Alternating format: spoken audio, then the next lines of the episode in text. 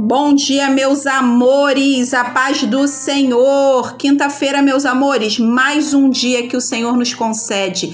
31 de dezembro, último dia do ano de 2020, e até aqui a mão do Senhor tem nos sustentado. Nossa leitura de hoje, meus amores, Apocalipse, capítulo 17.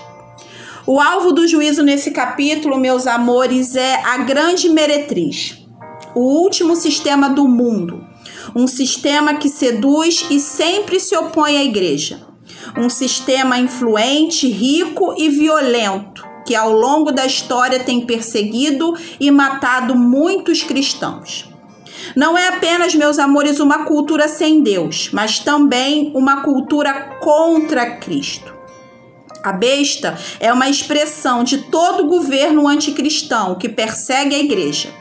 E será um homem, meus amores, que receberá o poder do dragão para governar por um breve tempo.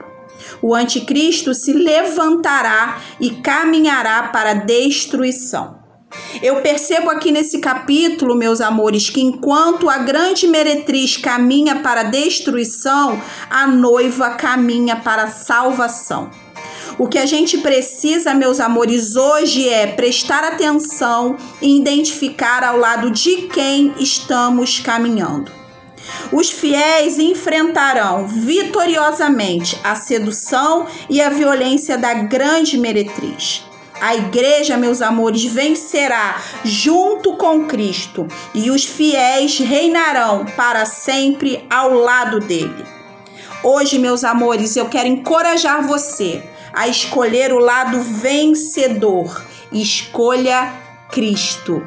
Amém, meus amores? Que vocês tenham uma quinta linda, uma virada de ano cheio da presença do Senhor. Um beijo e até amanhã.